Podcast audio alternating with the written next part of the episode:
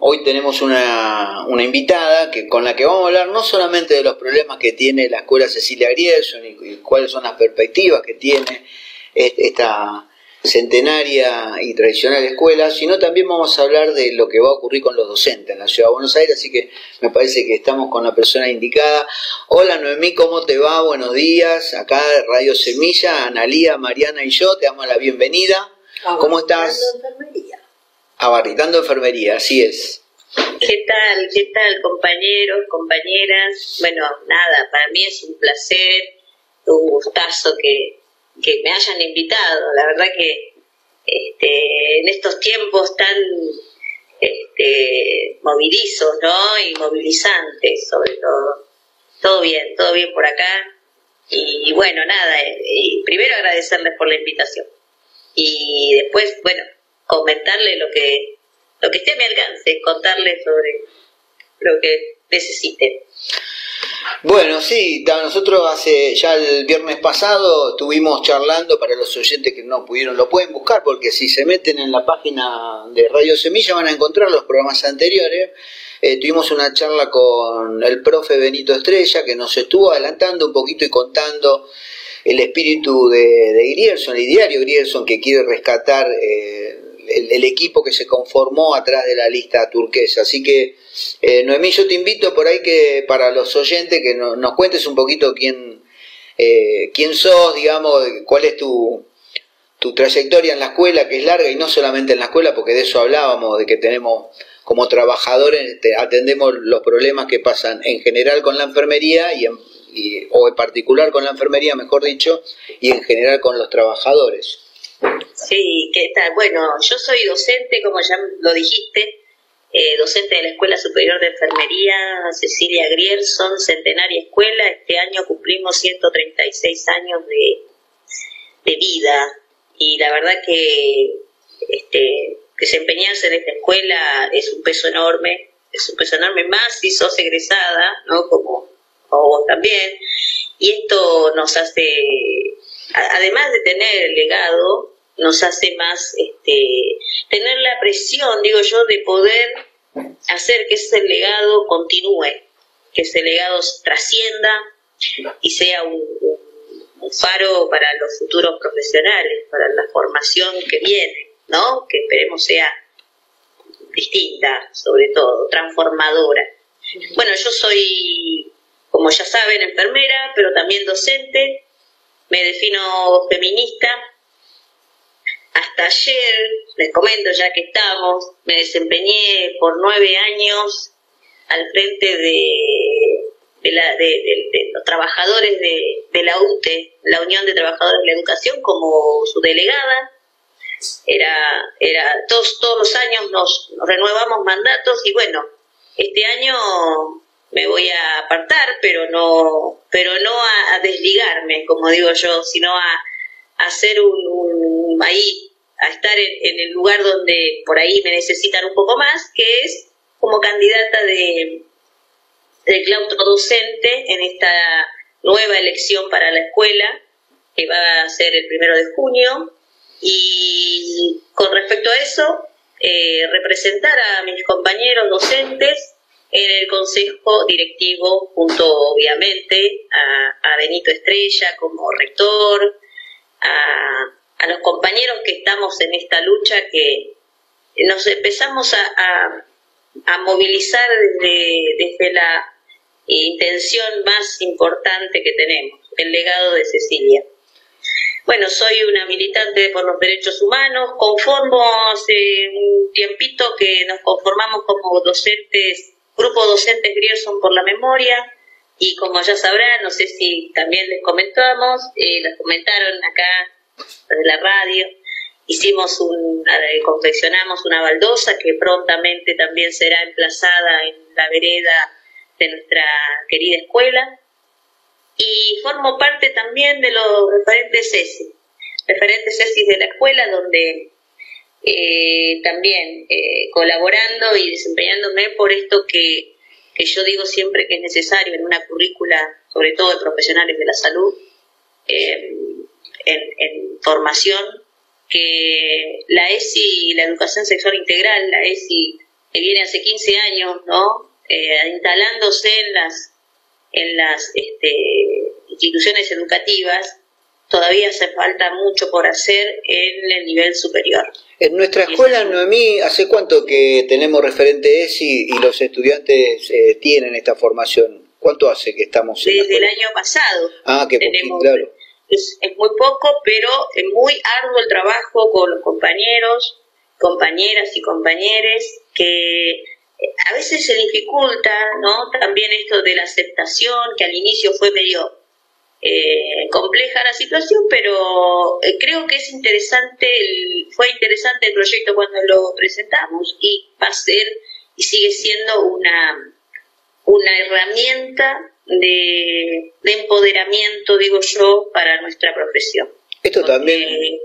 ¿Sí? Ah, sino que digo, ha sido propuesta de ustedes, digamos, no, no de la, gestión que tenemos todos los proyectos, de, el, proyecto de grupo de diferentes, es eh, perdón, eh, por la Memoria, un proyecto que nace desde los compañeros, que movilizados por, por las este, grandes, ¿no?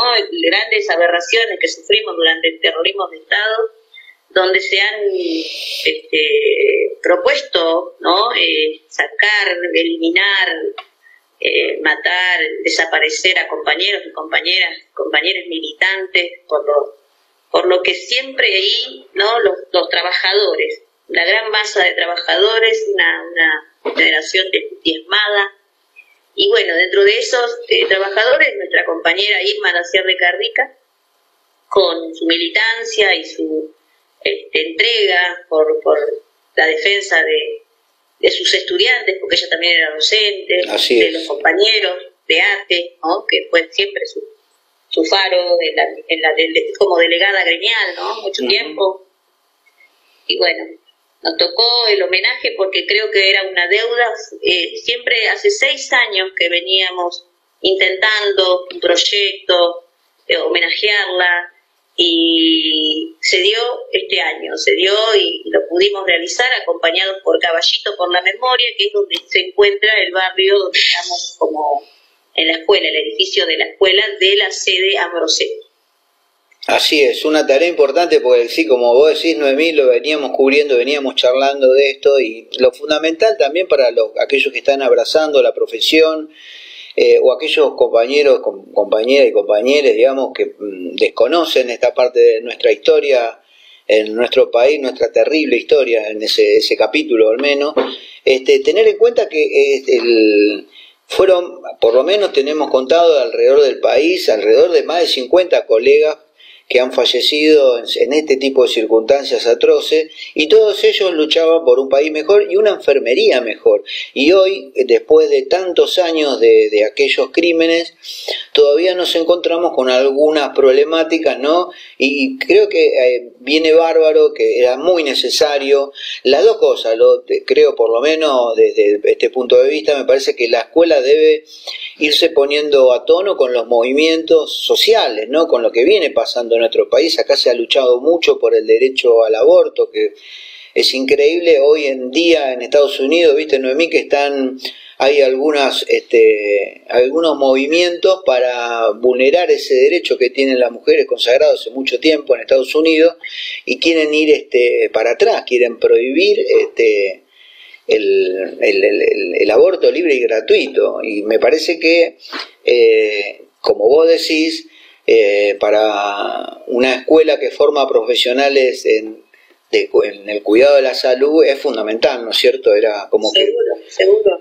La pérdida del derecho a decidir sobre nuestro propio cuerpo, porque es como eh, eh, sobrepasar esa barrera y, querer decidir sobre los cuerpos de las mujeres y, personas de, y gestantes, ¿no? Porque también entendamos que se trata de la diversidad, se trata de eh, la pérdida de derechos, porque acá los hemos luchado, pero con fuerza de la militancia adolescente, de los secundarios. La verdad que las pibas, los pibes, pibes tienen una potencia y en ese sentido tomaron la bandera de la lucha contra eh, las imposiciones, ¿no? que también la sociedad machista, patriarcal. Eh, bueno, contarles también que, que soy secretaria en ese sentido. La verdad que si Estados Unidos, ¿no? Eh, el, el, país que se, eh, se designa y se autoproclama de las libertades, del derecho de las libertades, ¿no? es muy contradictorio en ese sentido. La verdad que, que causa estupor y, enorme, enorme este, rechazo, sobre todo en ese sentido. Y bueno, eh, eh, hablando un poco de lo de género y de los derechos de las mujeres, eh, estoy también, aparte del desempeño que tengo acá como docente en la escuela Grierson y, y como candidata en el futuro, ¿no? Esperemos que vayamos en esta campaña que todavía sigue, próxima consejera en el consejo representando a los compañeros. Estoy militando también hacia afuera, eh, soy secretaria de género de la agrupación de Enfermería Federal, que pertenece y tenemos un, lugarcito también en la CTA de los trabajadores. Y toda esta lucha y lo que venías diciendo sobre eh, derechos sobre los derechos de las mujeres, y nos toca muy de cerca porque nuestro colectivo de enfermería está compuesto por, por un alto porcentaje, el 80, casi el 80% de los profesionales que egresan de, las universidades, escuelas terciarias, en los hospitales, en los lugares y, sectores de salud, este, este, están y son la mayoría, la mayoría mujeres. Y ese es un trabajo muy, muy importante el que hay que hacer desde la formación, como bien lo decías, porque el derecho al, aborto, por ejemplo, o el derecho a, erradicar, o sea, el tema de la ley de la, erradicar de las violencias en contra de las mujeres en cualquier ámbito que se desempeñen, ¿no? La ley 24485, eh, la ley Micaela, ahora tenemos el convenio 190 en, eh, que ya Argentina la, lo ratificó en nuestro país y, bueno, ahora que llevarlo, hay que llevarlo a la acción. Y eso es lo que hacemos con estos proyectos, como hablábamos recién, con el proyecto de referente CESI, con el proyecto ahora ya eh, este, eh, desarrollándose en la escuela, ¿no? A fuerza de, de presión y de bastante, bastante lucha, hemos logrado desde las bases armar estos proyectos, llevarlos a la acción y, hacer que esto continúe, que también ese es un trabajo importante porque la memoria, la verdad y la justicia en nuestro país la tenemos que, reivindicar constantemente, constantemente. Así es, la perseverancia yo lo veo como realmente una fuerza muy poderosa, ¿no? Creo que eso también ustedes, eh, eh, sin duda que si uno no persevera en estos proyectos, eh, se queda con las ganas, ¿no? Y creo que esta es una gran lección que nos dieron las madres de Plaza de Mayo a todo el pueblo. Hay que perseverar en lo que uno considera que es justo y así las, haya muchísimas dificultades. Eh, lo más importante es no bajar, este, ¿no es cierto? No bajarse de esas convicciones, ¿no es cierto?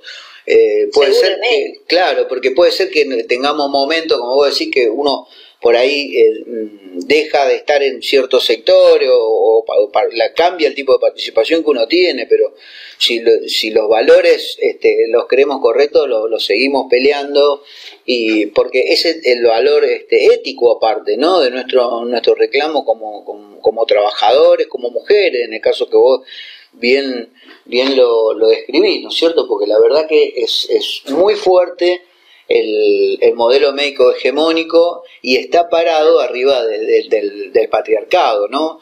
Atrás de todos esos dos poderes encima se esconden otros dos poderes terribles que tienen que ver con, los sistemas de, salud, ¿no? Que son verdaderas máquinas de picar carne han parecido, por lo menos durante la pandemia, ¿no? A mí creo que compartimos la, la visión, nosotros hemos no veníamos con, con un cierto, digamos, training de, de, escuchar y de ver incoherencias, pero creo que durante la pandemia hemos, hemos tenido un muestrario increíble del, del hasta dónde puede llegar eh, las patronales privadas, las estatales, la dora social, ¿no es cierto? ese modelo mercado, negocio, mercado, corporaciones, ¿no? Eh, me parece que ahí radica muchísimo de nuestras problemáticas que tienen que ver con las condiciones y medio ambiente de trabajo. Cuando esto se hace evidente, porque en el momento mismo del inicio, eh, visibilizarlo era durísimo, pero esto lo vivíamos constantemente en nuestros lugares de trabajo. Solo que con la pandemia afloró y, y vimos tantas, tantas falencias a nivel estructural, institucional, que hoy yo creo que nos debemos un, un debate muy importante con respecto a la currícula. Que la currícula de formación nuestra contempla, sí, ejes de contenido sobre CIMAT, pero mi, por ahí mi visión y, creo que la de muchos de nuestros compañeros, compañeras que integramos el, el equipo turquesa, la lista turquesa, eh, yo creo que tendría que tener mucha más relevancia en nuestra, en nuestra currícula y en nuestra carrera, porque es donde vamos a poder, desde algún punto de vista, luchar por esos eh, derechos laborales, por las condiciones dignas de trabajo y sobre todo y muy muy la distribución de lo que tiene que ser el, conjunto de cómo se produce. Bueno nuestro trabajo tiene esto que es eh, que no se ve ese trabajo que no se ve que es intangible eh, al parecer no tiene un valor entonces eh, entramos en esa en esa máquina de picar carne como decías hace un rato no atrevida desbordante esclavizante y jugando con los, las necesidades del trabajador de la salud. Eh, nosotros que luchamos y bregamos por el cuidado, sobre todo de la salud de los compañeros y compañeras, que es lo que siempre defendimos en nuestra escuela, logramos que no que no hubiesen este, muertes, fallecimientos en nuestros docentes. Eh, se han enfermado, se han contagiado y eso nos lamentamos muchísimo también, porque podríamos haberlos cuidado, Mejor. porque esa es nuestra tarea, muchísimo más. Entonces, el rol, ¿no? El rol nuestro que desempeñamos, ya sea como delegadas, delegados, delegades de, las escuelas o dentro de un lugar institucional, hospitalario, eh, visibilizar esa problemática. También les ha costado el trabajo. Han quedado sin trabajo compañeros y han, y han pues, perdido, bueno, aquel que ha entregado su, su, su cuerpo, su esfuerzo y demás también ha salido perjudicado en esto, pero también ha perdido la vida. En eso creo que tenemos que empezar a ver el, el debate tiene que ser eh, ¿qué, qué, estamos, qué estamos este, haciendo y logrando, que no podemos salir a, a, reivindicar estos valores, nuestros valores, el, el salario digno, una, un, trabajo digno de ser vivido, de disfrutar de lo que hacemos, eh, se empaña con un montón de otras situaciones dentro de lo que es el, el ambiente laboral, no solo estructural, de ventilación, de eh, aireación, de residuos tóxicos y demás, sino de la violencia institucional que eso significa, y hablando de salud mental, ¿no? Porque también es este, tan interesante empezar a ver qué es lo que está pasando dentro de las instituciones. Eh, yo creo que nosotros la pandemia decimos, bueno, ya prácticamente no, no se habla ni de los números, ni de los infectados, ni de nada, este, pero la salud mental, eh, ¿quién, ¿quién se hace cargo? ¿Cómo, ¿Cómo podemos revisar para no para no, no, que no pase como si nada, ¿no? Porque volvemos a las aulas y bueno, pero la gente sufrió muerte, fallecimiento de sus familiares, de sus seres, de sus compañeros de trabajo, compañeras, compañeras de trabajo. Y ahí la salud mental, bueno, también es parte de las condiciones del medio ambiente de trabajo, reconocer las falencias del sistema y este sistema es eh, está para mí ya eh, bastante, bastante dejado, para mí hay que dejarlo atrás, para mí hay que ir para hacia un sistema distinto, eh, la fragmentación y la el, el, lo que nosotros pudimos entregar, la vida de los compañeros. Yo siempre digo, hay que hacer una algún homenaje importante, porque compañeros que han sufrido muchísimo y han quedado con las complicaciones con sus este, la salud deteriorada, y esto es una revisión que tenemos que empezar a ver y debatir, hablando un poco del 12 de mayo, ¿no? Sí, sí, sí. respecto a... O sea, tenemos que hacer algo importante y, conseguir esos derechos eh, negados. Es muy importante porque lo que vos decís no solamente afecta en, el caso de la familia, de nuestro compañero, que han quedado, en muchos casos han quedado a la buena de Dios, ¿no? Yo recuerdo que el año pasado, ya lo estábamos hablando aquí por la radio, que la familia de Silvio Cufré, su esposa, este, tiene siete pibes, se quedó con siete chicos y está cobrando una pensión que no le alcanza para asegurar el pan en la mesa de estos chicos, ¿no?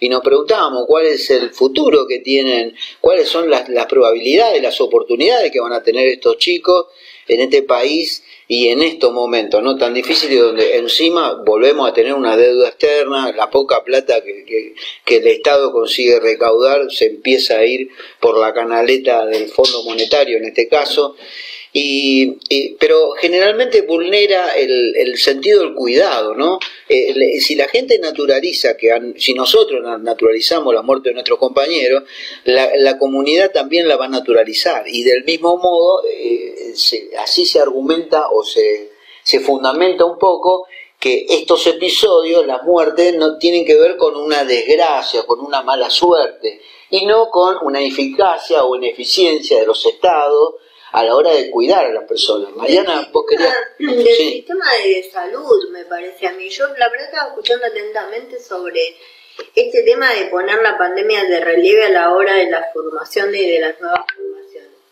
Nosotros siempre hablamos de que, bueno, el sistema sanitario nos ha dejado desamparada a las trabajadoras de salud en la pandemia, durante la pandemia y hoy más grave, este, post pandemia, cuando necesitamos recuperarnos de semejante shock. En la docencia y en la formación pasa lo mismo. Me parece que ahora vamos a formar también eh, enfermeras, enfermeres con familias rotas por esta situación. Y, es bueno lo que decís porque son cosas que se deben contemplar en, las currículas. No pasó desaparecido, o sea, todavía no terminó esta pandemia, ni terminaron los procesos eh, pandémicos, epidemiológicos que traen las guerras, la contaminación y, las políticas contradictorias, ¿no? Que nosotros que se ven, pero no reflejadas, hiper reflejadas en el mundo. Eh, nosotros sabemos que, que las políticas y los gobiernos han tomado la decisión de continuar las mismas políticas previas a la pandemia en cuanto a la situación de los estados sanitarios, de las condiciones sanitarias, de la protección sanitaria. Y como bueno decía Iván, parece que la cosa no avanza, que la pandemia no, hubiese dejado enseñanza, sino al contrario, nos hubiese ido, o hubiese ido, no nosotras, no nosotras, porque nosotras queremos cambiar las cosas, sino quienes tienen que tomar las decisiones no quieren cambiar las cosas. Y se retrotraen ya casi 200 años para atrás, porque no podemos decir que esto se retrotrae a, previo de la pandemia. Las políticas marcan todavía una intencionalidad de, bajar los presupuestos sanitarios, bajar las currículas educativas, bajar las calidades. Eh, me parece que, el, que, que, lo que tiene que enfrentar la lista turquesa es, eh, es muy poderoso, digamos, ¿no? Sí, la verdad que sí, Mariana. Yo creo que en ese sentido, eh, Cecilia Grierson siempre lo decía, para, para nuestra escuela, para nuestra formación, el, el empuje y la, y la posibilidad va a estar siempre en las eh, modificaciones de los planes de estudio.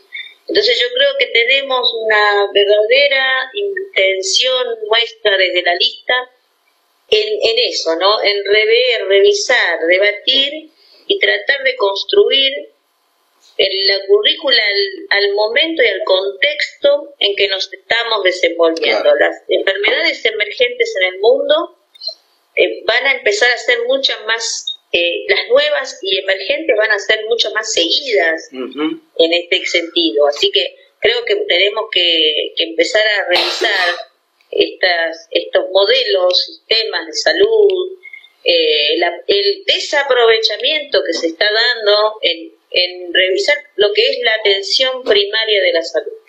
Podríamos eh, tener hoy, ¿no? con la experiencia de, de, del momento más eh, crítico allá en 2020, 2021, y todo lo que se pudo lograr, yo creo que no se está visibilizando, por ejemplo, no sé, lo que se hicieron en los barrios populares, la lucha de las organizaciones sociales, eso habría que ponerlo en algún contexto y tratar de revisarlo y, visibilizarlo, porque necesitamos más prevención, promoción de la salud en estos lugares, en el territorio.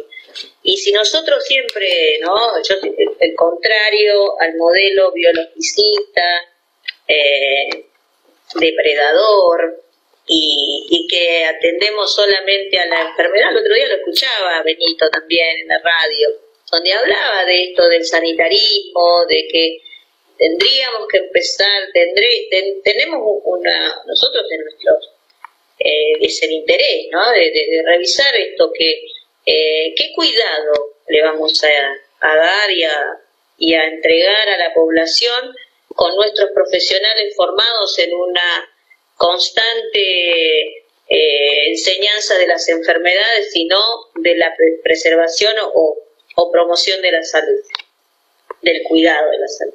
Ahí creo que tenemos este, muchísimo por hacer, por construir y como decíamos, los sistemas de salud ya están caducos.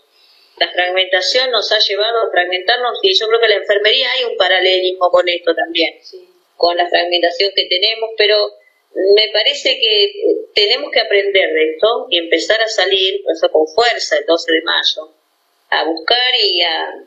Después le quiero hablar un poquito sobre la docencia, lo que pasa, como dijiste al principio, Iván, sobre la el estatuto nuestro. Así es. Está. Eh, así que para cerrar un poco el tema de enfermería, nosotros desde la escuela, eh, que venimos entregando a, la sociedad, a la salud pública, enfermeros y enfermeras y enfermeras, estén comprometidos con la salud pública. Me parece que ese es un objetivo importante desde nuestra lista y desde los cambios o transformaciones que podamos hacer en, en ese sentido. La verdad que sí, enfermería está llamada por ser, por ser la profesión del cuidado, está llamada a tener un rol muy protagónico en los conflictos que vamos a tener como pueblo. Digo, eh, relacionados directamente con la salud, ¿no? El otro día veíamos, por ejemplo, lo que había pasado en, en Catamarca, donde un pueblo entero está tratando de, detener la explotación minera que le contamina el único río que tiene. Y, sabemos que las enfermeras en los terrenos de, la atención primaria, en las salitas de urgencia de, los barrios humildes, eh, tienen una tarea cada vez más compleja, ¿no? Y esto lo que vos decías, eh, no solamente que eh, la currícula de enfermería ah, no se ha ayornado bien, sino que la mayoría de los de, los de los cambios que hubo han sido a destiempo y, no, no viendo lo que estaba pasando en ese momento, ¿no? O sea, eh, como vos decís, sin la lectura de lo que está viviendo hoy la sociedad, de los problemas que tienen hoy el problema de los femicidios, a mí me pueden decir que hace 50 años atrás se mataba la misma cantidad de gente. Yo no lo sé. Lo que sé es que la sociedad está conmovida y está harta de todo que esto ocurra y hay una gran condena. Entonces, no hay mejor momento que atacar un problema social cuando hay alto consenso. Y, a eso me refiero, eh, nosotros eh, como vos decís, te, damos eh, dentro de, en primer año creo que en una de las, de las materias de primer año se da algo de, de CIMAT que termina siendo poco. Yo creo que ahí tenemos un desafío muy lindo para colaborar con el centro de egresados, porque una de las, me parece, ¿no? De, de, de, los motivos por los que estamos este, tratando de, cambiar el perfil de la escuela es justamente para que el egresado siga sintiendo el apoyo del grupo, de la comunidad educativa, de sus compañeros y, en esto de, los indicadores pedagógicos, ¿no? Yo eh, es, muy importante que podamos eh, charlar con los egresados que tienen uno o dos años para que ya con ese tiempo de ejercicio en la profesión puedan tener una lectura más, más, real de, qué cosas sintieron que, les quedó un déficit ¿no? de la escuela. Para que si no lo podemos incorporar a la currícula, por ejemplo, uno de estos sería el tema de la CIMAD, ¿no? si lo, convertimos en una materia en vez de tratarlo dentro de una materia y, otro tipo de cambio, digamos. O sea, eso puede, si no lo podemos incorporar a la currícula, podemos tener seminarios para egresados que tengan un formato específico para los temas que justamente ellos y nosotros podamos detectar, ¿no? Seguramente, seguramente. El, tema de las este, y demás, las extensiones que se pueden llegar a hacer desde la, desde la institucional, eh, este, currículas de, con extensión con la, a la comunidad educativa. Eh, el, egresado Grierson, eh, muy difícil encontrar que no se haya continuado en, en continua capacitación, ¿no? Capacitándose todo el tiempo, revisando los saberes, ahí siempre el, moverse en otros ámbitos puede llegar a traer su, su experiencia y también, ¿por qué no invitarlo a, a participar de congresos, jornadas? Eso me parece una propuesta interesantísima que estamos haciendo desde la escuela, eh, porque tenemos excelentes profesionales, muchísimos jefes, directores de, de carrera, directores de hospitales, sugerentes, bueno, no me gusta mucho la palabra, pero ¿qué va a ser? Están así, se, conformaron así, pero eh, creo que ahí la invitación es hacia todos, todas, todos quienes tengan eh, la voluntad y las ganas de, de, regresar a nuestra escuela, de hacerlo con, con esto que nosotros siempre decimos, devolver aquello que nos dio en algún momento y nos hizo profesionales este, con, con ganas y con espíritu de, de devolver a la comunidad educativa lo que, lo que van aprendiendo y lo que van eh, tomando de su carrera. Y que no sea un, me voy y, y, no vuelvo más o me voy y solo me llevo lo negativo, ¿no? De qué está pasando, qué pasó en estos últimos cuatro años, muchísimos casos. Eh, hay muchos estudiantes que, que se fueron muy mal, no tuvieron una contención. O eh, el hecho mismo de eh, no celebrar o por ahí no tener su, su entrega de títulos también, es tan importante, uno, algo simbólico. O sea que hoy en una de, de las charlas que tuvimos con, con algunos estudiantes, este, no, nos, este, Gustavo, un colega nuestro, docente, Gustavo Valentín, les contaba que, bueno, en algún momento se consiguió que los egresados de la Escuela Celia ingresaran directamente dentro del sistema hospitalario y podían hasta elegir el hospital que más cerca le quedaba para poder trabajar. Y que eso se perdió justamente por gobiernos liberales, que, o neoliberales, digamos, que han, que han ido recortando este tipo. Entonces yo comparaba a estos días las últimas egresadas, el otro día estuve con Alejandra Vizcarra, la recordarás, una estudiante muy comprometida, una gran chica que la encontré a la salida del Hospital Muñiz, había hecho una cola de más o menos cinco horas para anotarse en el concurso y ella contaba que cuando respondió al pedido, un llamado, eh, ella contó que estaba egresada hacía poco, no tenía mucha experiencia y le preguntaron, ¿te animás a trabajar en terapia? Esa fue toda la entrevista. Ella dijo que sí, que pensó que iba a poder ir a trabajar en un lugar en condiciones como más o menos parecidas a la que tuvo durante las prácticas.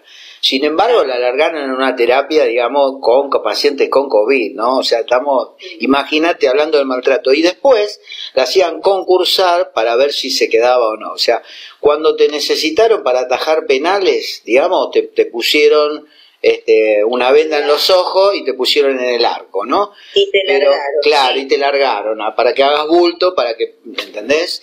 Y, y a la hora de, emplearlas, porque si vos me decís aparte que nuestros sueldos son sueldos muy altos, bueno, pero ni siquiera eso, o sea, una, ah. ese maltrato, digamos, es, es terrible. Bueno, eh, creo que la participación de, de, los compañeros... Sí, me, hiciste, me hiciste acordar de Vizcarra con la lucha nuestra que fue en el 2018, en esa gran movilización. La verdad que tendríamos que eh, revisar qué que, que, podemos retomar de eso que se fue un 2018 enorme, grande para la enfermería.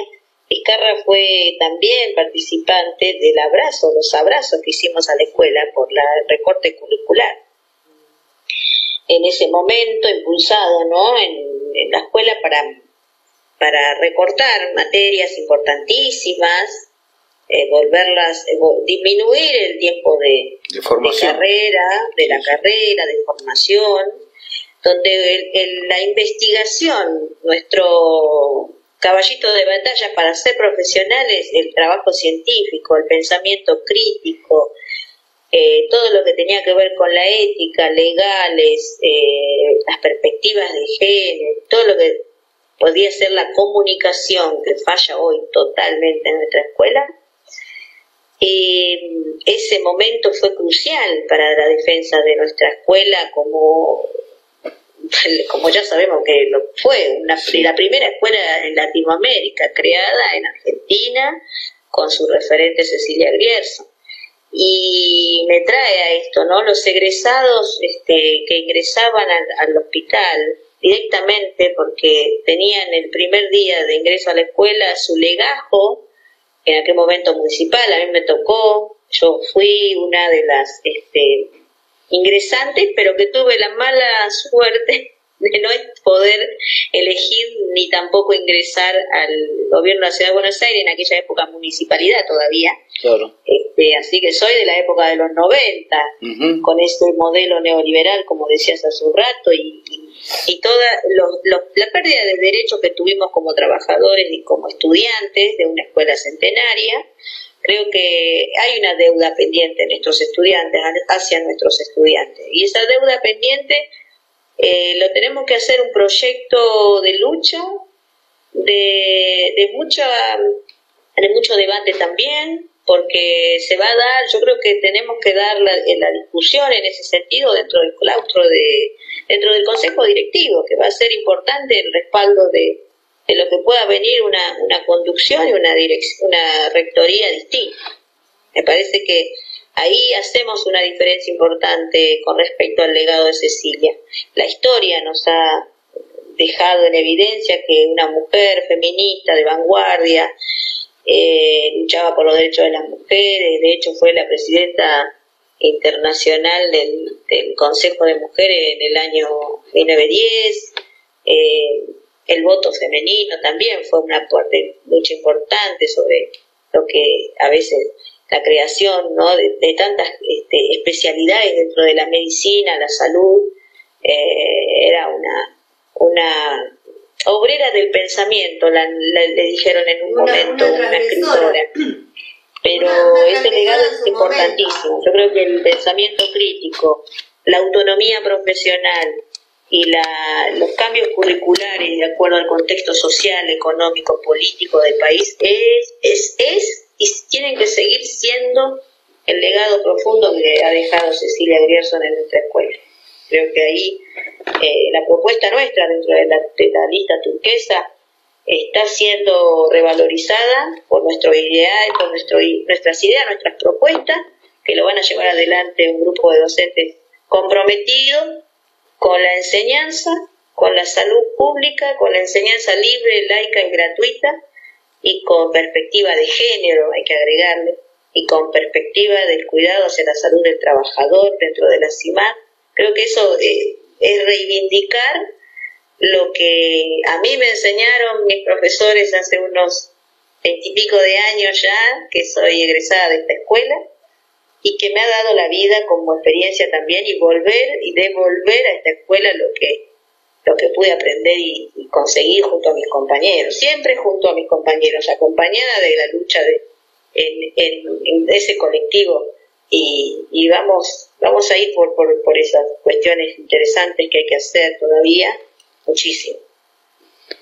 Qué lindo. Sí, yo, yo recordaba también de lo de Cecilia Grierson, ¿no? Porque ella fue una transgresora, igual que Florence. Sí, sí, sí. Este, eh, transgrede, cambia, modifica, ella toma... Eh, Asume el desafío. Sí, total. Cecilia Grierson, aparte es una, una científica que toma contacto social eh, muy, muy cercano con todo lo que hizo con la enseñanza de higiene en la boca. Es una, una mujer que ha transgredido la- las ciencias y, y vinculado el cuidado. Y, y, y en ese sentido, pensar que, que, que se puede revincular la escuela Cecilia Grenzo con los hospitales me parece muy importante. Hablábamos con Benito la vez pasada de las cuestiones de la capacitación, ¿no? que hoy está tan eh, transgredido, eh, no transgredido, sino eh, eh, eh, Sí, le cambiaron el sentido, claro, digamos. eh, distorsionado, está distorsionado cuando Sí. interviene claramente el sindicato El- el en la- en la- en institu- con el Instituto Superior de la Carrera en las conformaciones de los CODIE, hablando de sugerencias y decretos 260, cosas que también son importantes porque esas políticas que están puestas como parches sobre lo que realmente dice el concepto de la ley, la vinculación con Cecilia Grierson y todo eso, han puesto ese parche en el decreto 260 para separarnos más de lo formativo. Y la verdad que es, es un proyecto interesante el que, el que se plantea en Cecilia Grierson. Está, está muy bueno. Y a mí Sí. una cosa que yo no, no, no sé si ustedes la piensan o no, pero eh, con la pandemia o ahora hace poco, en las inscripciones de marzo, febrero, en las universidades, el gobierno planteó y propagandizó que había un aumento importante, que había inscriptos muchísimos en enfermería, este, y teniendo en cuenta lo que viene pasando en, en el mundo, ¿no? que los sanitarios renuncian masivamente en casi toda Europa y hay un problema de déficit que era grave antes de la pandemia y ahora se agrava el doble. Acá parece que esta sigue siendo una propuesta de, de salida, es bueno porque es una propuesta de solidaridad, de hermandad también la enfermería. Pero al margen de eso, una de las preocupaciones es la, deserción posterior. Porque bien decía Iván que está tan poco vinculado, o sea que parece ser que la enseñanza hospitalaria del hospital es un abstracto en la escuela y cuando uno el, el, achocás con la realidad que tenés que ir al hospital, este es otra muy muy fuerte, ahí ese proceso está desvinculado y es preocupante porque uno piensa en esa deserción, ¿no? ¿Ustedes lo piensan? y la, la, la escuela ha perdido muchos estudiantes, eh, lamentablemente porque no se los ha podido contener. Y creo que ahí hay una falencia con respecto a, a lo que se gestiona y, cómo son los recursos que gestiona la institución en este momento. Yo creo que ahí eh, nuestra, nuestra gran apuesta es en la retención del alumnado y en la conformación, ¿por qué no?, de otras sedes. Yo creo que hay que hablarlo por la gran cantidad, la masiva... La demanda, claro, gente que queda afuera. La, sí, la, sí. la, matrícula. Claro, nosotros tenemos capacidad para 200, este, digo 200 para decir un sí, número más alentador, pero cada vez ingresan menos estudiantes porque son el, el espacio es crítico. Entonces yo creo que ahí hay una, primero una la demanda es muchísima. Yo creo que se anotaron entre 3.000 y, y 4.000, 5.000 estudiantes online para poder ingresar a la escuela, pero el sorteo, la, el ingreso es para menos de 200 lugares. En el ingreso de marzo hablo para la claro. escuela. Y, y, ahí es donde, porque tenemos doble ingreso también, o sea, en marzo y agosto en algunos turnos.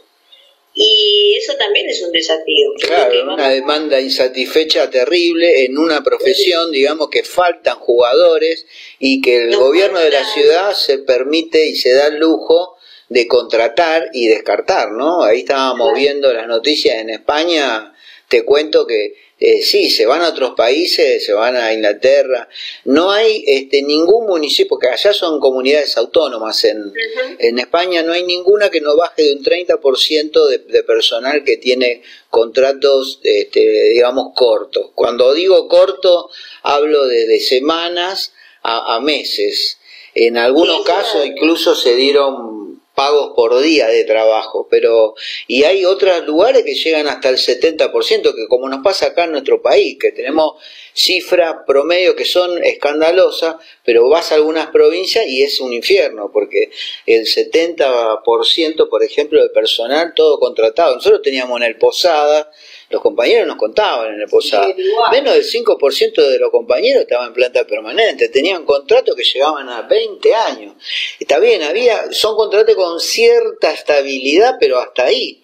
Porque, bueno, es, es como el gen, ¿no? Y esto creo que en la ciudad se viene, son las intenciones de este gobierno, precarizar más la enfermería, que nos acostumbremos a que haya compañeras contratadas. Y esto es algo inadmisible en, salud. Uno necesita tener un, ámbito saludable. Y un ámbito saludable no es saludable si me vas a poner una evaluación anual de desempeño negativa porque te dije que las que necesito barandas en las camas que no tienen, porque me niego a ir a buscar sábanas o a contar sábanas, porque todo lo que ya sabemos que, que termina ocurriendo, ¿no? Este, no son incumbencias. Claro, no, o por ahí derecho, ¿viste? O sea, me quiero tomar los días por examen y ya, no, bueno, pero ya te tomaste, bueno, pero es mi derecho, bueno, no, pero yo necesito, por no hacer módulos, Noemí, hay gente que, que, que recibe este tipo de vueltos porque no hace módulo, porque no hace horas extra. O sea, es, inaudito. El, el, tratamiento esclavizador, no precarizador de los compañeros es terrible. Y, pero además tampoco el análisis lleva a pensar que está en deterioro la salud de la población, porque es una cadena en la misma línea. La violencia institucional provocada hacia los compañeros compañeras del, trabajo. Esa, esa intención que siempre está de degradar a la salud pública. Porque para lo privado siempre hubo ahí, eh, siempre dejando ver que eh, eh, ellos sí colaboran, ellos sí están y demás, pero la salud pública es los modelos que vivimos en este momento, el modelo de, de ciudad rica, potente, donde sus trabajadores siguen siendo administrativos, enfermeros, enfermeras, enfermeras, siguen siendo administrativos, pero también cómo repercute en la salud de la población.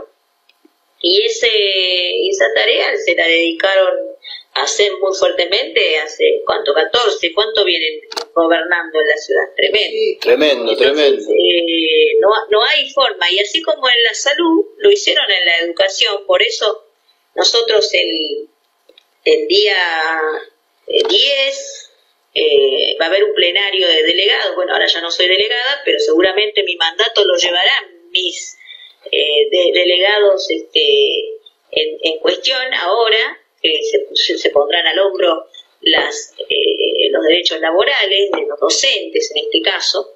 el 10 de mayo va a haber un plenario de delegados de Unión de Trabajadores de la Educación para determinar tres consignas importantes. Eh, salir en contra de la modificación del, es una modificación inconsulta del estatuto del docente que para mí, dentro de todos los estatutos o, normas, reglamentos, reglamentos que existen, para mí es uno de los más completos.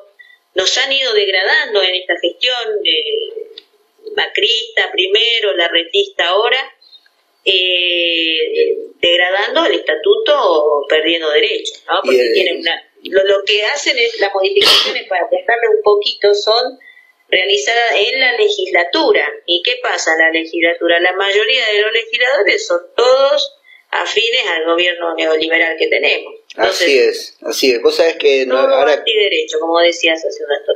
Termino con las dos, dos consignas que siguen. Eh, bueno, la idea es que tenemos nosotros en la escuela, hace 10 años que no titularizamos prácticamente. No hay una titularización y esto, como venían diciendo los trabajadores de la salud, los trabajadores de la educación, estamos precarizados y no tenemos una estabilidad laboral. Por ejemplo, una compañera quiere trasladar su cargo del turno mañana al turno noche y no hay posibilidad de, hacerlo porque es interina o, no tiene los derechos laborales que le corresponden. Eh, o quiere tomarse licencia sin goce de haberes porque quizás quiere tener, no sé, al cuidado de su familia o, no sé, razones personales, tampoco lo puede hacer porque pierde ese derecho cuando no se titulariza.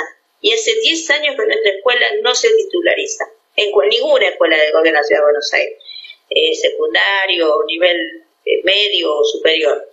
Y este, lo que tenemos también en este momento, una, interesante e importante pedido y, y reclamo, es hacia una ley de paritaria para discutir, no con la legislatura, sino con el que corresponde y representado, eh, discutir una paritaria acorde a las necesidades. Eh, la inflación y todo, como veníamos diciendo, ¿no? Va en aumento, sigue en aumento, vienen en esta lógica de, que gana siempre el más, el más rico. Eh, no, no se puede creer que nos, nos vayamos siempre en esta, esta discusión, el Ejecutivo eh, no, no, quiere o no, no, no, como decías, es un antiderecho. Y nosotros trabajamos este, en ese sentido para poder llegar a una paritaria. Necesitamos la paritaria docente, que se abran las mesas este, salariales, las mesas de discusión salarial, pero directamente con el Ejecutivo y no en una legislatura donde siempre eh, perdemos derechos porque tampoco nos representan las, personas que están ahí. Así que bueno, un poco son las tres consignas. Eh, tenemos mucho por hacer, y creo que vamos a un paro, esto lo, venimos este, madurando de a poco, pero también la, comunidad educativa siempre se ha movilizado, eh, en la ciudad de Buenos Aires siempre hemos tenido esa fuerza de lucha, de movilización, así que eh, justamente van a coincidir, me parece, en el 12 de mayo. De eso quería que charlemos un ratito, Noemí, también, si te parece. Sí, el tema de la legislatura se votaría o se estaría tratando el proyecto este de la modificación del estatuto del docente el 12 de mayo y tenemos en concomitancia la lucha de enfermería, el Día Internacional de la Enfermería, que se convierte en un día de lucha para nosotros. Así es, así es. Te cuento entonces porque sí, nosotros estábamos al tanto, eh, ahí había tres actividades que van algunas van a terminar confluyendo. Eh, hay un grupo de compañeros que se va a concentrar en enfermería, ¿no? Estábamos hablando en el Congreso, aparte a la mañana, y estarían yendo a la legislatura. Los, las compañeras de Ale están eh, entregando las 40.000 firmas ahí en la legislatura. Y el grupo de enfermería autoconvocada, que es independiente de los gremios y de los partidos políticos, iba a concentrar en el obelisco para reclamar. En los tres casos, eh, los puntos que se piden son prácticamente los mismos, con alguna diferencia, nosotros acá ya la hemos tratado muchas veces, no viene a cuento ahora, digamos, porque estamos haciendo un resumen, pero, pero nos enteramos hace muy poco eh, de esto de lo de que se va a tratar esta ley. Te cuento que el, a los enfermeros eh, que estábamos en la carrera administrativa, nos habían flexibilizado en el año 2005, cuando se aplicó la 471, y, y pasamos a hacer la carrera administrativa. Desde el 2005 hasta el 2017 tuvimos esa carrera. En el 2017 nos flexibilizan nuevamente y nos ponen más trabas para el progreso y el, escalafonario, digamos, ¿no? La, la, banco le, le, fueron poniendo más obstáculos, ¿no? Fue convirtiéndose en una carrera de obstáculos cada vez más, más, más largo. Por ejemplo, lo hablábamos acá, para cambiar de tramo hay que esperar siete años, por ejemplo. Y es un cambio que en dinero tampoco es tanto, vamos decir, siete años y bueno, y duplicás tu salario, no, no lo duplicás. Eh, tenés un 15% más de tu salario, tampoco es un gran salto. Pero pero bueno, nos volvieron a flexibilizar. Y en el año 2018 a quien flexibilizaron fueron los trabajadores profesionales de la salud, que tenían una ordenanza, una carrera profesional de salud, que fue modificada y fue reconvertida en la 6035. Y evidentemente le tenían el ojo puesto a la reforma del estatuto docente. Así que quiero que sepamos todo que esto es la misma, como vos explicás bien, claro, está muy vinculado, porque es la línea del gobierno, fueron metiendo donde pudieron, digamos, ¿sí? Y el primer, la primera violación que se hace a la 24.004, por lo menos de parte de este gobierno, de Macri, fue con el decreto 260. Ese es un decreto del, del ministro eh, de salud entonces, de la ministra, no, no, de Lemus, de Lemus y de Macri, que instaló las, las gerencias operativas, ¿no? Esto, esta palabra que te hace tanto ruido a vos y nos hace ruido a cualquier que sea profesional. Las profesiones no se gerencian, colegas, se gerencian actividades, ¿sí? No, no profesiones. No hay gerente de médico, no. En todo caso, el hospital puede tener un gerente, administre, digamos, de recursos como es este de, plata claro. sí sí pero de personal no tampoco porque el personal del hospital es distinto al de cualquier otra empresa tenemos régimen. Y acá me, me quedo pensando con esto no que la 24.004 es un hecho maldito. ¿por qué lo digo? porque contiene en su espíritu digamos le, le da chapa a la enfermera para que, que defendiendo una enfermera que defiende su ejercicio este, va contra estos intereses. O sea, eh, por eso eh, tiene tanto incumplimiento, porque tiene un potencial terrible. Cuando las enfermeras empiezan a reclamar y a exigir mejores condiciones de trabajo para brindar mejor calidad de servicios, porque siempre es para eso.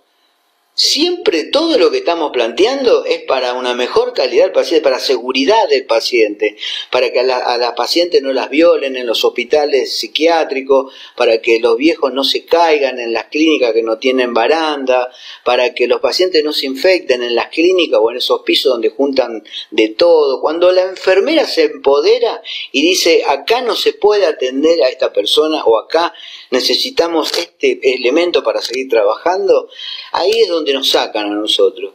Pero nosotros tenemos nuestra ley de ejercicio que en muchos casos ha brindado buenas herramientas para defendernos. De hecho, muchos de los avances que ha tenido la enfermería han sido justamente en contra de ese poder médico hegemónico empresarial, ¿no?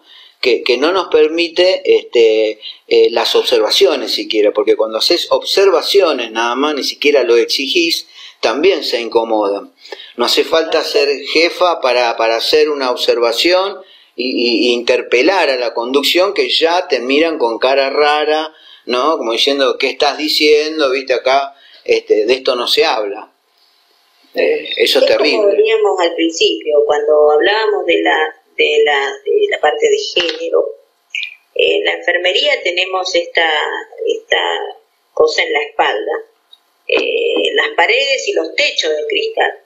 O sea, las paredes y los techos de cristal, mientras nosotros no, no nos empoderemos o salgamos con una consigna eh, única, me parece que ahí tenemos que ir confluyendo en algo.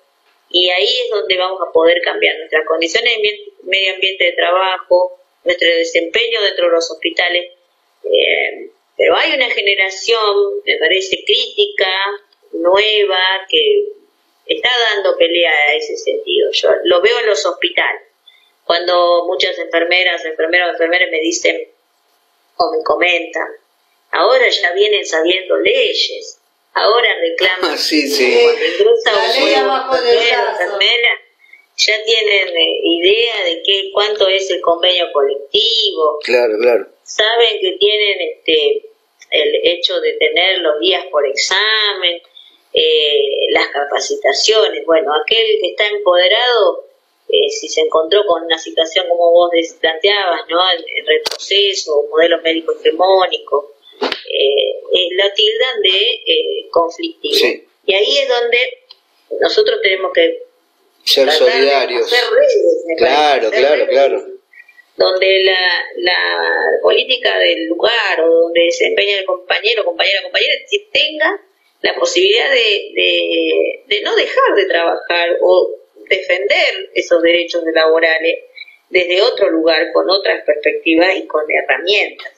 Por eso creo que lo legal, cuando nosotros, yo no me imaginaba una currícula sin eh, dar ética, y, porque iba a ser optativa, después la ponía, no, la vamos a dar virtual, eh, ya era totalmente para mí una locura pensar no dar a los a los este, a, los forma, a la formación la formación a los estudiantes ética y aspectos legales ética profesional y aspectos legales de una manera que completa con contenido y con tiempo con tiempo y con profesores. Por eso eh, yo creo que los profesores que estamos en esto de la lucha constante de la de, poder este, conseguir que se empodere la enfermería de algún modo en tener, contener este, las luchas, eh, va a llegar el momento oportuno, vamos a tener, yo espero verlo, espero verlo, siempre uno nunca pierde la utopía de, decir que hay cosas para modificar, para transformar, pero eso tiene que ser con, pensamiento crítico, con ideas nuevas, posibilidades de, progreso para nuestra profesión y ahí hay mucho por hacer, muchísimo. La precarización es de, Ushuaia a La Quiaca. Tenemos este, compañeros, compañeras que están sufriendo en, todo tipo, lugar del país, que, se, se, se limita mucho el acceso a la capacitación, a las jornadas laborales con, este, sin ir más lejos, teníamos una problemática desde la agrupación de enfermería federal, apoyamos y tratamos de darle herramientas a un grupo de enfermeras, enfermeros del Hospital de General Sarmiento, miren dónde ya. Y nosotros un poco recorremos, eh, para contarle un poquito de mi militancia política, sindical en la, agrupación, recorremos por el país distintas problemáticas puntuales, ¿no? Donde se ve la precarización. Trabajaban ocho días y tenían dos francos. Cuando trabajaban menos días, no les querían dar los dos francos, le daban uno. Después cambiaron las horas, lograron que se modificaran el horario de ocho horas que tenían todos los turnos y bajarlos a seis. Pero cuando tenían seis horas, tenían que trabajar siete días seguidos con un franco. Bueno, una precarización terrible y con una enfermera en un piso de 30 pacientes. Eh, los, lugares donde están alejados, los municipios que, precarizan totalmente acá, ¿no? en la provincia de Buenos Aires. Eh, son, son tremendas situaciones que hay que estar para vivirlas. Y, y en Jujuy, bueno, ni hablar, la precarización que existe ahí, la enfermería, eh, pero vamos uniendo voluntades. Yo creo que vamos uniendo voluntades. Dentro de poco vamos a tener este 12 de mayo y espero con todas las consignas que nombraste, ¿no? El salario digno, la paritaria nacional. Yo creo que desde la agrupación nuestra estamos planteando una paritaria nacional de enfermería, el pase a una carrera profesional, ¿no? Una carrera sanitaria. Y, como vos decías, basta de contratos precarizadores a nuestros compañeros, compañeras, compañeros. La planta permanente para aquellos enfermeros, enfermeras que trabajaron en la pandemia, porque ya tendrían que tener un lugar en la historia, son héroes para mí. Y, esa, y, te devuelven con nada, este, totalmente precarizado. Así que bueno, vamos por esa lucha, me parece, ¿no, compañero? Así es, así es. Vamos ya con un casi una hora de entrevista muy jugosa, la verdad que es muy muy placentero. Bueno, pero pensaba en esto, ¿no? Qué, qué mejor espacio para, para la ciudad que la escuela Cecilia Grierson, para que la enfermería se encuentre, así como nos encontramos ese 6 de noviembre. Hay muchos compañeros que nos están escuchando, que estuvieron con nosotros ese día, otros que por ahí no. Pero queremos contar que, ese fue nuestro primer lugar de encuentro después del cachetazo que nos dieron el primero de noviembre. Y ahí este, como decía Mariana, es, es, eh, es, un sitio de pertenencia, o sea, eh, hay muchos de los que pasamos por ahí tenemos ese sentido de, pertenencia con la escuela que, nos vincula y que nos conmueve cada cosa que ocurre. Yo creo que sí, este 12 de mayo vamos a cumplir eh, de mínima con el objetivo de mantener eh, la llama eh, del desafío ¿no? que, que, tuvo Grierson, por ejemplo, la valentía de enfrentar lo difícil, pero con la certeza que, que es, es, lo correcto, es hay que estar en la calle, entonces hay que visibilizar porque eh, toda la labor este, y toda la argumentación que tenemos no alcanza frente a este tipo de gobiernos que, como venimos describiéndolo, verdaderamente eh, se lleva puesto no solamente la salud, sino la educación. Y desde la escuela de Grieso hay como, justamente, porque eh, incluye la, la, es una escuela, pero que forma profesionales de salud, entonces eh, para mí es una muestra ¿no? muy significativa de, cómo se encuentra eh, tanto la salud y la educación. Así que tenemos que ir por la titularización también de los docentes. Vamos a estar ahí seguramente. Nosotros desde el Nos atraviesa mucho, Iván, Mariana, y no me acuerdo cómo quién más está. Analía, una, una, una egresada que está muy calladita, seguramente debe estar pensando en los talleres este, de, de egresados. Vamos a poner como lista turquesa, tal cual. Me, me, encanta que los egresados por lo menos no nos tengan en cuenta. ¿Qué decías, Analía? No, me estoy escuchando acá atentamente. Estoy egresada y la Pearson y te voy a votar. No, se me ponen todas las inscripciones, que igual está todo, todo dicho. Igual se me vienen algunas cosas a la, a, a la cabeza, pero pero bueno, está, está bueno en todas las, todas las propuestas que son necesarias, ¿no? Sí, yo, a mí me gustaría ah. invitar, perdón. Adelante, dale.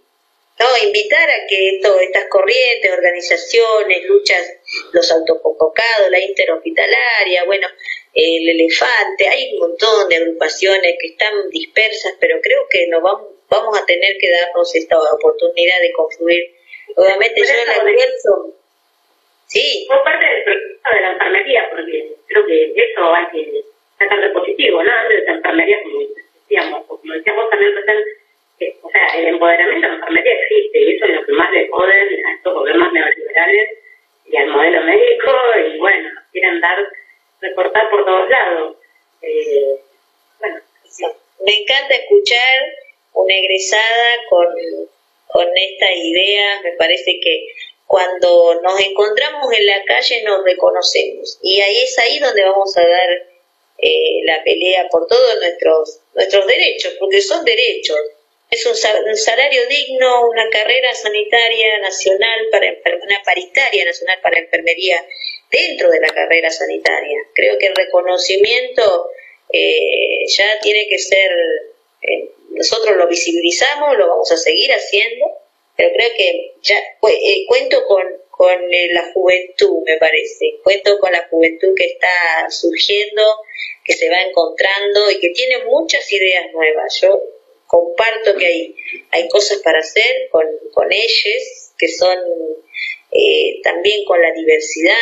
Una de las propuestas dentro de, la lista también, como consejera, que voy a estar seguramente, vamos a a tratar de promover esto del ingreso a la, a la escuela, del cupo laboral travesti trans para docentes y de también tener un cupo para el ingresante estudiante. Ese va a ser también un proyecto importante. Creo que ahí eh, los egresados que, no, que ya saben cómo no, no, nos gusta eh, hacer una escuela diversa, una escuela con perspectivas de, hacia la diversidad, me parece que que nos va a llenar de orgullo y Cecilia Grierson en algún lugar va a estar diciendo este, cuánto hemos avanzado en esa educación eh, laica, libre, gratuita y siempre bajo el amparo del, del Estado. Porque eso tampoco lo tenemos que olvidar. Han habido atropellos desde la parte privada o queriendo algunos este, paracaidistas buscarla la, llevarla para un lado más privatizador, ONG y demás. Y bueno, en el año 2012 tuvimos que salir también a pelearnos y, no, no dejar que nuestra escuela salga de la órbita de, de, la, de, la, de lo público del gobierno de la Ciudad de Buenos Aires. O sea que también defender del Estado nuestra posición, como, como, lo, como lo decía Cecilia, hasta que no logró que sea amparada por el Estado, la escuela ella no paró de luchar. Así que esa transgresión, como decía hace un rato Mariana, eh, la tenemos de, ella, la llevamos con, con nosotros y, y siempre en defensa de, lo que se logró y continuar en esa, en esa línea de, ideológica de, es re interesante, ¿no? Nosotros que acabamos de decir que la reta tiene ya, no, el macrismo, este neoliberalismo tiene ya 14 años en la ciudad, se pone difícil, ¿no? Es interesante la propuesta, las nuevas propuestas de debate que puede llegar a abrir eh, Cecilia Grierson ante una nueva conducción de la escuela, un nuevo consejo, que sería muy interesante porque la actual está muy ligada a los proyectos de Rodríguez Larreta y si no está ligado ligada la verdad que viene aceptando y haciéndose lestontes. Pero al margen de eso, es muy interesante lo que decís de abrir los debates en enfermería, porque, por ejemplo, yo sinceramente te digo, antes de ir a una paritaria nacional me fijaría el problema gremial y de los sindicatos que tenemos en enfermería, porque no puedo seguir dejando mi representación en semejantes manos, ¿no? Este, estamos muy traicionadas por los gremios, el sindicalismo de, también es un debate que hay que darlo en enfermería, teniendo ejercicio legal como decimos, teniendo la posibilidad que el ejercicio por sí mismo regule nuestras condiciones de trabajo y que sean adecuadas para la práctica de este ejercicio y la relación del trabajo. Y ahí me parece que lo gremial no sé qué papel juega más que el intervencionismo feroz y trágico que juega a la hora de intervenirnos en la profesión. Así que la verdad que sí, eh, estaría interesante siempre abrir ese tipo de debates, este, porque también queremos, si uno se pone a pensar que, qué significa el acceso a la salud, significa un sistema que no tenga entidades privadas especulativas como lo tiene Rodríguez Larreta con sus intenciones permanentes de privatizar todo, como es cerrar cinco hospitales, ponerlos en uno solo y, e ir por la formación y la seguir desvinculando la formación con los hospitales de la ciudad. La verdad que es interesante los debates, pero todavía me parece que para dar un paso grande o un salto hay que dar algunos pasos y me parece que esos pasos tienen que ver ¿Qué, nos pasa a nosotras cuando decimos, bueno, el ejercicio es esto, lo que tenemos que defender es esto y la representación de eso es otra cosa? La verdad que estaría bueno siempre el debate en relación a eso. Y una cosita más, ¿no? Uno siempre piensa, eh, porque hay varias elecciones, hay elecciones sindicales, las hubo, la hubo en la CGT, donde hicieron esta pantomima de no poner mujeres este, o de sentar solamente de sentarlas ahí de adorno en la mesa directiva, hijos de tutú. Esto es lo que hicieron en la CGT, esto es lo que se trae el sindicalismo hoy y, la verdad... Es muy patriarcal todavía el sindicalismo. Todavía está muy, muy dominado y se sigue dejando dominar.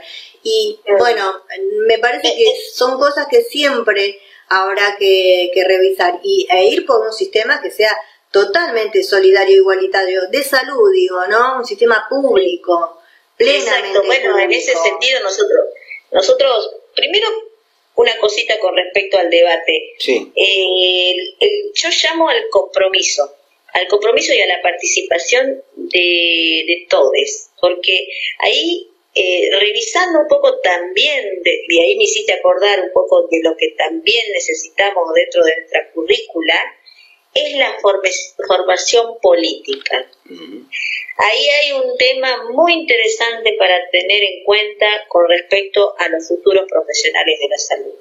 Nuestra, nuestra, en nuestro ADN siempre nos han inyectado tenés que ser la que entrega el servicio, la que sos la productora del servicio, sos el mercado, el negocio y así lo quieren seguir manteniendo pero ¿dónde tenemos que empezar a centrar la crítica sobre eh, el modelo esclavizador, esclavizador pero con, formación política?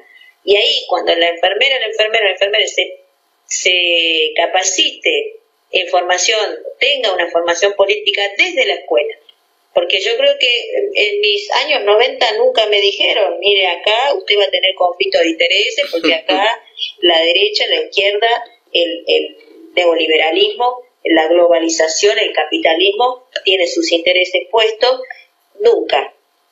Y la parte que eh, nos falta y hay mucha falencia es en cuanto a la formación política de los trabajadores de la salud, porque todavía tenemos una discusión en ese sentido, sentirnos trabajadores, clase trabajadora. Bueno, ahí hay un debate enorme y creo que el feminismo y la lucha feminista, y por eso también me gustaría agregar algo más a la propuesta, por ahí la turquesa me va a matar. no, no, es un espacio abierto, siempre abierto, siempre abierto al debate. Me interesa que podamos hacer algo con respecto al, Encuentro Nacional de Mujeres. Qué lindo, qué lindo.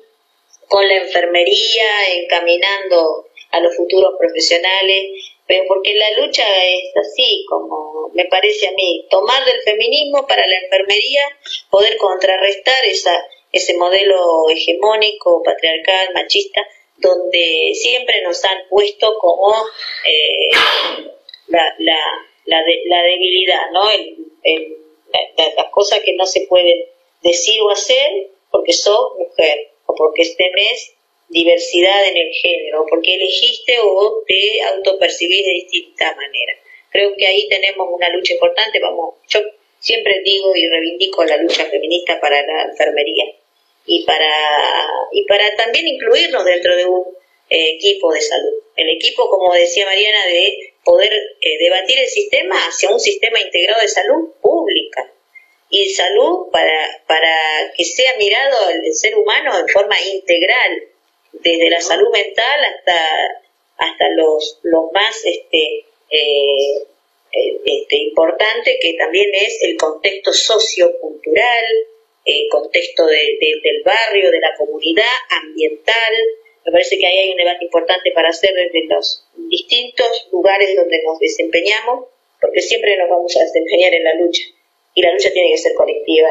Creo que ahí hay importantes, interesantes eh, debates y la formación política, por favor, a los, a los futuros eh, profesionales interesante, interesante y leer sobre lo, lo, que nos pasa. Sí, llegar informado, para, para llegar informado al mercado laboral, porque si no, ahí nos convertimos en esta carne de, de, de no, o sea, entramos en la picadora de carne y cuando nos damos cuenta ya estamos vacunados, como quien dice. Con síndrome de burnout y tomando pastillitas. O síndrome de Estocolmo, peor. De Estocolmo, que es peor, ¿eh? Claro. Yo digo a veces, es, tan tremendo que ni se dan cuenta. Claro, la, la, verdad que es, es esclavizador y, y, está ahí, ¿viste? Y sigue, como que el güey que, que, que tira y que tira y va este, pero tenemos que darnos el debate de la formación política en la, en la carrera y de poder hacer que los compañeros egresados, eh, como tomen esta, esta lucha, esta bandera, y la lleven a sus a lugares de trabajo y también sindicalizarse, porque la, sindical, sindical, eh, la sindicalización tiene que ser la herramienta y desde las bases modificar aquello que decimos siempre, hay, dirigentes, pero lo podemos, tenemos la oportunidad en cada elección y en cada situación. Sí, pero hasta que los cambiamos, Noemí, hay veces la situación amerita que si tenés una, si tenés un sindicato que te amordaza, tenés que pasarlo por arriba y como dice Mariana dejar de pagarle al que al que O sea, hay que ah, hay que cambiar, por supuesto. Si, y, si no te representa, ¿para qué vas a estar ahí? No, por eso. Eh, la vocación de transformarlo es, es, saludable, por supuesto. Saludamos a todos los que quieren sanear los eh, esos, esas instituciones que, como, como bien vos decís, están recotadas ¿no? ideológicamente por, por el machismo y un montón de cosas. Pero bueno, eh, dos cositas. Primero, a nuestros oyentes ya saben, hoy este, la verdad, más más y más formación política en las escuelas de enfermería me parece que es algo que sin duda están aplaudiendo muchos oyentes y, un modelo distinto de gestionar la escuela para que se ponga más en, sintonía. Eso es lo que está proponiendo la lista turquesa, así que a todos los egresados que nos están escuchando, eh, hay muchas más propuestas, se puede ingresar, se pueden dar una vuelta y van a ver mucho material este, que hay propuesto. Así que de todo lo, para mí muy interesante todo lo que escuchamos hoy, sobre todo para los egresados eh, y estudiantes. Este, así que desde aquí un saludo grande, Noemí. La verdad que ha sido un gustazo.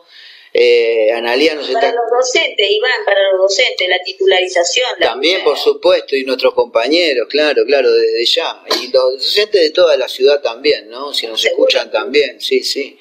Este, así que de mi parte ha sido un gustazo, este, lo vamos a seguir eh, conectando seguramente porque hasta el primero de junio eh, sin duda vamos a necesitar seguir reforzando cuál es el ideario y recordarle a los egresados que a partir de, nuestra posible victoria el primero de junio tengan un espacio donde donde evacuar dudas, donde juntarse y donde, donde poder ejercer ese sentido de pertenencia que tenemos, ¿no? Bárbaro. Muchísimas gracias a ustedes, a Mariana, recordame, Analía. Analía, sí. Analía, recordame y un gustazo estar debatiendo porque salen ideas nuevas, se, interesa, es interesante eso, porque en el colectivo, en el debate puede salir y surgir muchísimas más. Así que yo les agradezco a ustedes por, por darme este espacio y a la lista turquesa por haberme eh, dejado y, y siempre me encuentran disponible para lo que necesiten pero también porque hemos conformado un grupo hermoso de trabajo, un grupo lleno de, cualidades y de valores que los vamos a seguir sosteniendo siempre. Así que gracias y un abrazo a la distancia.